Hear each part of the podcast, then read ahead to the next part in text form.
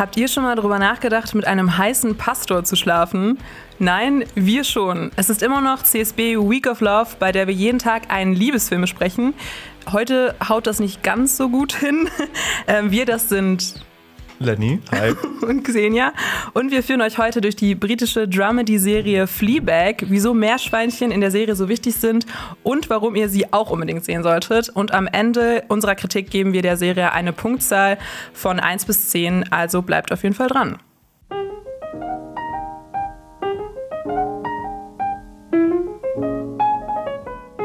Du hast ja schon ein bisschen angesprochen, dass wir uns es ermogelt haben, Fleabag mit reinzunehmen. Es ist ja eine Serie und eigentlich sprechen wir über Filme in dieser CSB Week of Love. Aber wir haben uns für Fleabag entschieden, weil das unsere Lieblingsserie ist. Und ja wir klären erstmal, warum sie überhaupt unsere Lieblingsserie ist, oder? Mhm, warum ist gerne. sie deine Lieblingsserie, Xenia? Oh, es gibt so viele Gründe. Also eigentlich haben wir das ja alles nur inszeniert, um diese Week of Love, um über Fleabag zu reden. Richtig, also ähm, die ganze CSB Week of Love existiert nur um Fleabag herum. Genau, und ähm, es gibt viele Gründe, wieso man diese Serie lieben kann.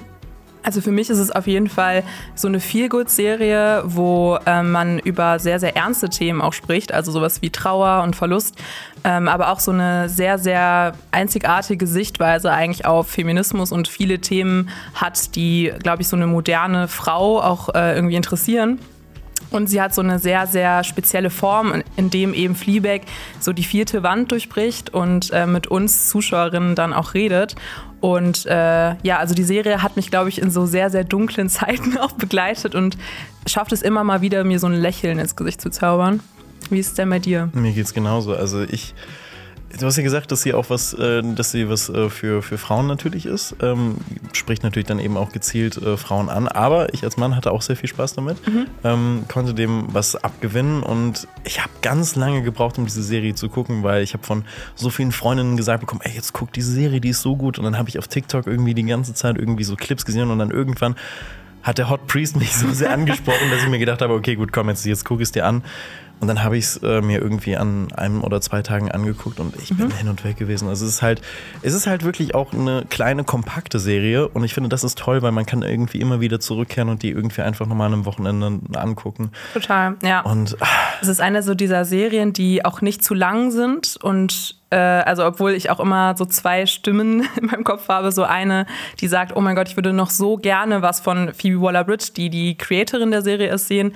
Ähm, die hat ja auch schon mal eine Serie gemacht, die heißt Crashing, die kann ich übrigens auch nur empfehlen ähm, für alle da draußen, die dann auf diesen Phoebe Waller-Bridge ähm, Geschmack gekommen sind.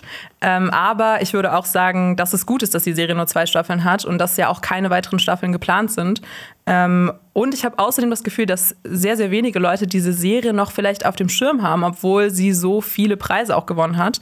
Ähm, genau, insgesamt, ja, glaube ich, wie viele Emmys? Weißt du das? Sechs sechs Emmys und das ist schon eine Nummer.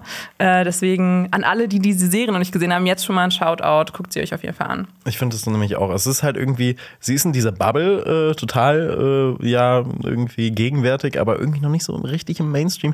Und das wollen wir vielleicht ein bisschen ändern, weil ich finde das, find das sehr toll. Aber was wir da auch so ein bisschen klären müssen, worum geht es überhaupt im Fleabag? Mhm. Ne? Ja, das ist natürlich schwierig zusammenzufassen. Also wir reden hier speziell heute über die zweite Staffel, jetzt vielleicht auch als kleiner Disclaimer am Anfang, weil wir äh, glauben, dass das eine der schönsten Liebesgeschichten überhaupt ist. Und dennoch ist aber auch die erste Staffel dann so ein bisschen wichtig für den Plot der zweiten Staffel. Und ich würde es einfach mal so zusammenfassen. Ähm, und in der ersten Staffel, vor allem in Fleabag, geht es um Fleabag, die Protagonistin, äh, die ein Café mit Meerschweinchen-Thema hat und im Herzen von London versucht, ihr Leben und auch ihre finanzielle Notlage irgendwie unter Kontrolle zu kriegen. Ähm, außerdem verdrängt sie ihre Probleme, die in der Vergangenheit passiert sind, eigentlich mit bedeutungslosem äh, Sex und besonders den Tod ihrer Mutter und auch den Selbstmord ihrer besten Freundin versucht sie eben dadurch zu verdrängen. Und äh, innerhalb der ersten Staffel würde ich jetzt mal zusammenfassen, ähm, hat hier Phoebe Waller-Bridge geschrieben, okay, ähm, versucht sie ähm, ja eigentlich vor ihrem Problem wegzurennen. Und das kulminiert dann alles in so einem sehr, sehr schlimmen Höhepunkt, ohne jetzt zu viel zu spoilern. Äh, genau, und die zweite Staffel fängt eigentlich damit an, dass Fleabag uns weismachen will, dass sie ihr Leben wieder unter Kontrolle hat, dass sie sich gesund ernährt, dass sie keinen Sex mehr mit fremden Männern hat, äh, bis dann sie eins auf die Nase bekommt. Ja, so kann man sagen. Ich muss, ich muss da aber erst noch einmal kurz was zu sagen. Ich finde, das Prinzip von einem Meerschweinchen-Café finde ich unfassbar cool. Ja. Ich weiß nicht, ob das gesundheitstechnisch irgendwie so, so vereinbar ist, aber ja, ja, verstehe, also wie cool ist es, wenn du da sitzen kannst und einfach ein Meerschweinchen streicheln kannst, während du deinen Kaffee trinkst. Eben, und ich finde auch das so schade, dass dieses Konzept sich nicht durchgesetzt hat in der realen Welt. Also, falls irgendwer von euch mal Bock hat, sich selbstständig zu machen, dann ähm, würde ich auf jeden Fall meinen Kaffee-Meerschweinchen-Kaffee trinken. ähm, Genau, und wir haben es ja eben schon ein bisschen angesprochen, das ist eine britische Serie und Phoebe Waller-Bridge ist sozusagen die One-Woman-Show hinter der ganzen Sache. Das Ganze war ja ein Theaterstück, ähm, das gleichnamig ist und 2013 das, erstes, das erste Mal das Licht der Welt erblickt hat. Ich würde fast sagen, Phoebe Waller-Bridge ist ein Genie. Sie hat eben auch das Drehbuch für die Serie geschrieben und genau, hat vorher eben vor allem Theaterstücke geschrieben und jetzt auch zum Beispiel die Serie Killing Eve ähm, inszeniert und spielt ja jetzt auch im neuen Indiana Jones, äh, Ruf des Schicksals, die Patentochter von Indy. Ja, ich hatte anfangs immer Angst, dass es irgendwie so eine Love Interest von Harrison Ford sogar noch sein könnte. Und oh das Gott. hätte ich ganz, ganz gruselig gefunden. Altersunterschied. Aber sie hat auch an äh, Keine Zeit zu sterben noch mitgeschrieben, auch wenn sie das nicht wirklich retten konnte, weil der Film war auch eher so. Ja, aber, aber selbst sie konnte es nicht mehr retten. Ähm, und man muss auch sagen, Fleabag hat gewisse auch äh, autobiografische Züge, auch wenn es nicht komplett auf ihr basiert. Das hat sie auch in einem Interview gesagt. Und zum Beispiel der Name Fleabag, der kommt ja auch daher, dass sie von ihrer Familie auch immer Fleabag früher genannt wurde. Und das ist, ich weiß nicht, ich finde das süß. Fleabag heißt ja so viel wie so Streuner. Ne? Also für alle, die jetzt vielleicht das Wort nicht kennen, ich kannte das vorher auch nicht. Und ich finde das. Flohsack. Ja, also weiß ich nicht. Also ja, wäre die 1 zu 1 Übersetzung, aber ja, okay. ich glaube, Streuner passt ein bisschen besser. Gut, ja, Flohsack. Ähm, Flohsack. Das ist ein sehr komisches Wort. Aber genau, und ich finde, das charakterisiert ihre Figur ja auch so total. Und was auch ganz spannend und besonders ist, ist, dass ja auch viele Figuren innerhalb der Serie keinen wirklichen Namen haben. Also das heißt, wir wissen nicht genau, wie heißt sie wirklich Fleabag, heißt sie Fleabag mit Na Nachnamen. Ähm, und genau, es gibt auch äh, nur, ich glaube, drei, vier Figuren, die wirklich bei Namen genannt werden. Ihre Schwester Claire ähm, und ihr Mann, von, also von Claire Martin. Und genau, es gibt dann sowas wie Archetypen, die böse Stiefmutter, die gespielt wird von Olivia Coleman. Oder eben auch den schon angesprochenen Hot Priest von Andrew Scott.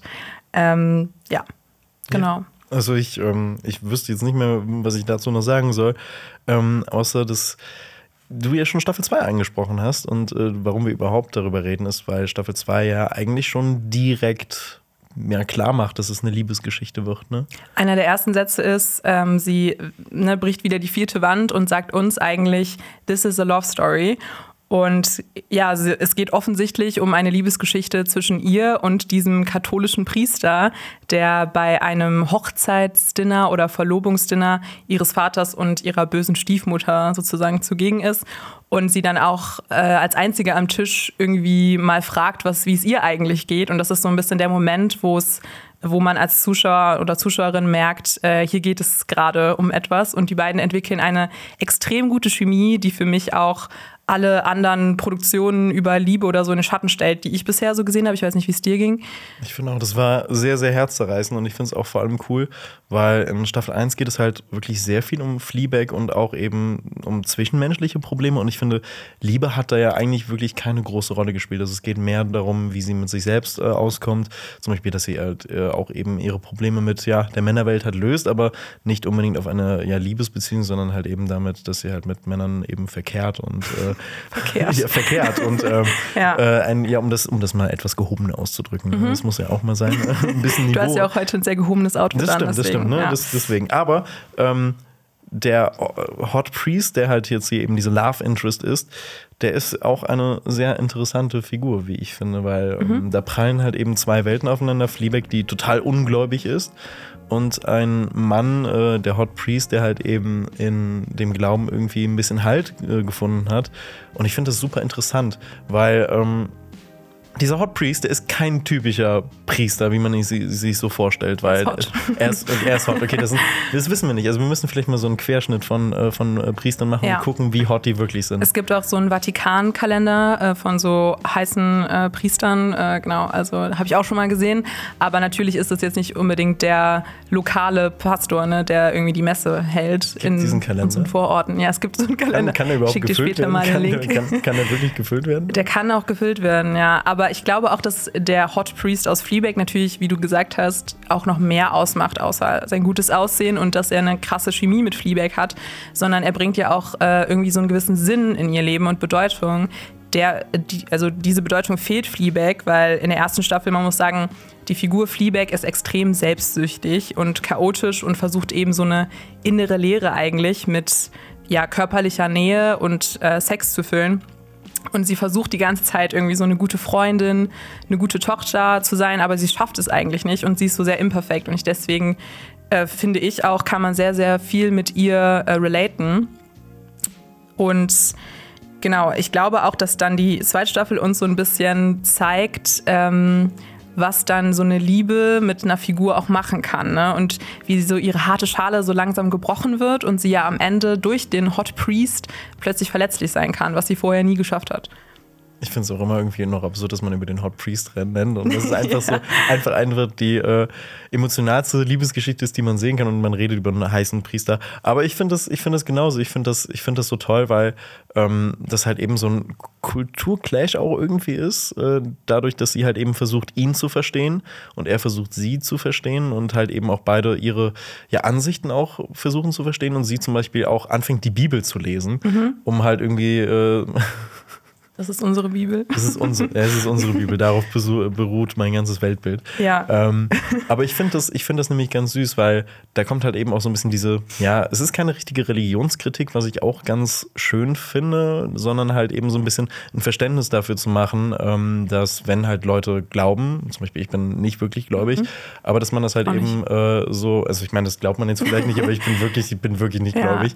Ähm, aber dass man halt eben so zeigt, dass irgendwie Akzeptanz und auch ein Verständnis dafür, warum andere irgendwie in irgendetwas äh, Halt finden, dass man dafür ein Verständnis Mhm. bekommt. Und das wird nur zu einem sehr, sehr äh, herzzerreißenden Moment führen in dieser Serie. Ein sehr bitter, süßes Ende auf jeden Fall.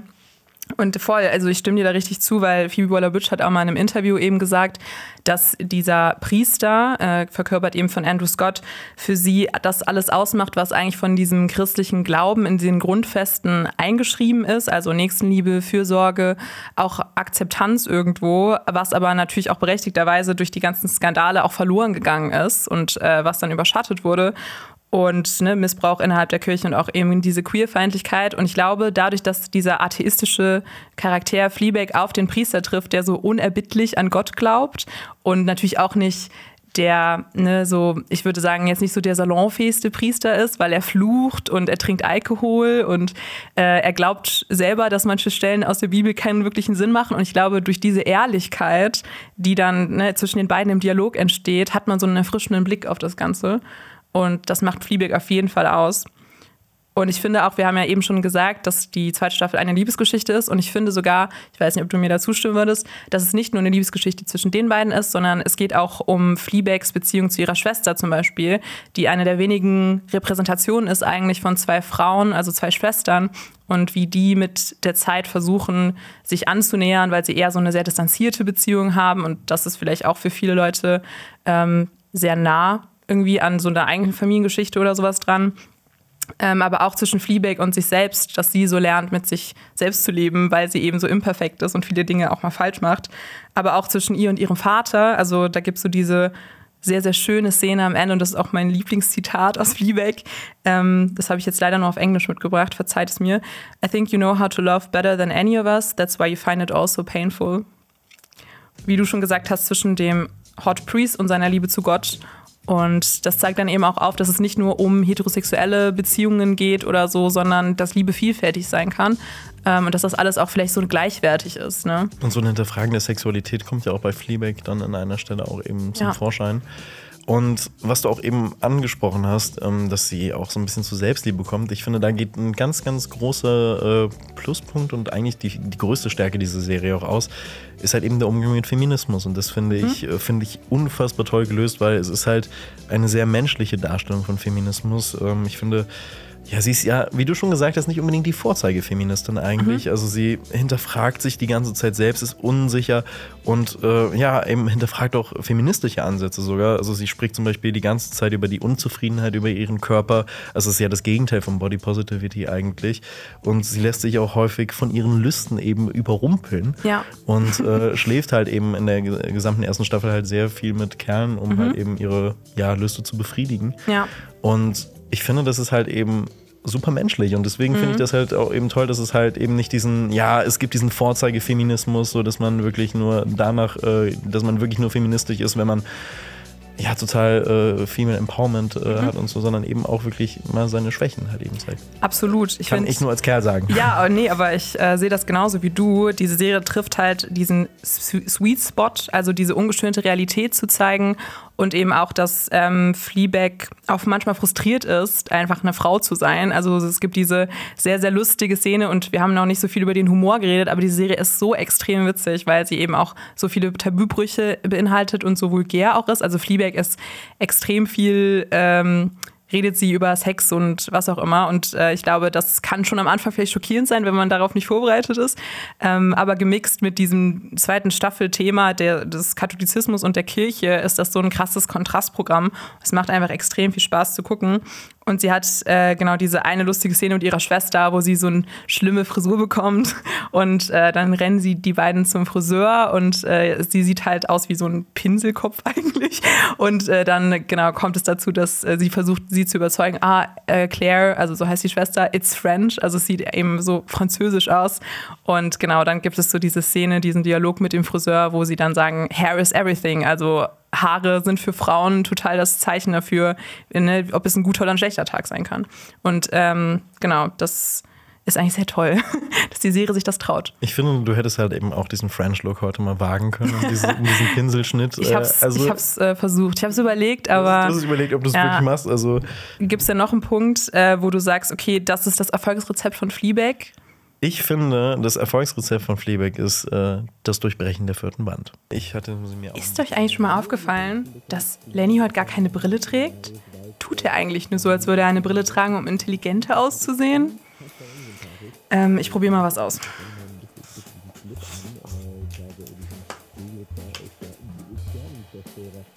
Benny, ja? kannst du es mal gerade vorlesen, bitte? Ähm, ja, warte. Äh, abonniert Cinema Strikes Back und aktiviert die Glocke.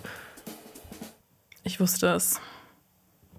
Ja, das äh, durchbrechende vierten Wand ist halt hier nicht einfach, finde ich, nur so ein Gag, äh, auch wenn es irgendwie häufig für unfassbar witzige und eigentlich die lustigsten Momente irgendwie in dieser Serie sorgt. Ähm, ich finde, das Durchbrechen der vierten Wand ist äh, für Fleabag so eine Art auch Flucht eben aus, äh, aus, dem, äh, aus unangenehmen Situationen und ist so ein bisschen aus dem Weg gehen von äh, ja eben Konfrontation. Und ja, ich weiß nicht, ob das schon ein Spoiler ist, wenn man sagt, was, was hier noch eben da in Bezug mit dem Hot Priest passiert. Ja. Aber dieses vierte Wanddurchbrechen, das äh, findet auf jeden Fall in dieser Beziehung auch irgendwie nochmal statt und äh, sorgt für noch ein bisschen mehr Tiefe. Ich kann jetzt nur sagen, vielleicht, wenn wir das jetzt so als Fazit abschließen, ähm, also ich könnte extrem lange über diese Serie reden. Sie ist so ausgeklügelt und gut geschrieben und für mich verdient sie auch nicht weniger als 10 von 10 Punkten. Spoiler. Ähm, sie ist für mich von hinten bis vorne rund. Also das Ende ist bittersweet, das Pacing ist genau richtig und nicht zu lang. Und gemeinsam eben mit dieser außergewöhnlichen Form des vierten Wand, des vierten Wandbrechens, was eben nicht nur einfach so benutzt wird, sondern eben eine tiefere Bedeutung hat, ist es für mich so ein Meisterwerk, auch weil es Themen wie Verlust und Liebe auch auf so eine nicht kitschige und dabei erfrischende Art und Weise anspricht. Ja, also ich liebe diese Serie einfach und ich glaube du auch, oder? Ich glaube aber, das hat man gar nicht gemerkt, dass du diese Serie liebst. Also ja, ich weiß nicht, ich, ist, ist, nicht, ist, nicht wirklich, ist nicht wirklich äh, rübergekommen, aber ich kann nichts anderes sagen. Diese Serie hat äh, nichts anderes als eine 10 von 10 verdient und äh, alles andere wäre gelogen. Ich finde, ich, ich, kann halt wirklich nur exakt das wiederholen, was du gesagt hast. Ich finde, Fleabag ist schön und kompakt. Ich will das nämlich nochmal sagen. Man kann sich die Serie wirklich perfekt einteilen und an einem Wochenende wirklich komplett gucken. Und was ich auch noch wirklich vergessen habe zu sagen, ich sage es ganz schnell, in dieser Serie gibt es so viele Symboliken, Metaphern und popkulturelle Referenzen, die auch irgendwann immer wieder aufgegriffen werden und Bedeutung haben. Ähm, ja, es ist eine super intelligente Serie. Phoebe Waller-Bridge ist ein Genie und schaut euch Fleabag an. Schaut euch Fleabag an. Ja, Mensch, Xenia, da haben wir auch endlich mal was äh, zusammen gemacht hier alleine. Aber auch mal Zeit. Auf, auf Cinema Strikes Back. Ja, es, es, es, hat mich unfassbar gefreut und ich freue mich ich auf äh, die weiteren Sachen, die wir noch zusammen machen dürfen hier. Und ich würde sagen, wenn ihr noch Bock habt, ein bisschen weiter verliebt zu sein, dann äh, schaut, hört doch in den äh, letzten Podcast äh, aus der CSB Week of Love rein. Da haben wir über Mama Mia gesprochen und äh, ich würde sagen, ja, das war's, ne? Das war's von uns. Bis zum nächsten Mal. Tschüss. Das war ein Podcast von Funk.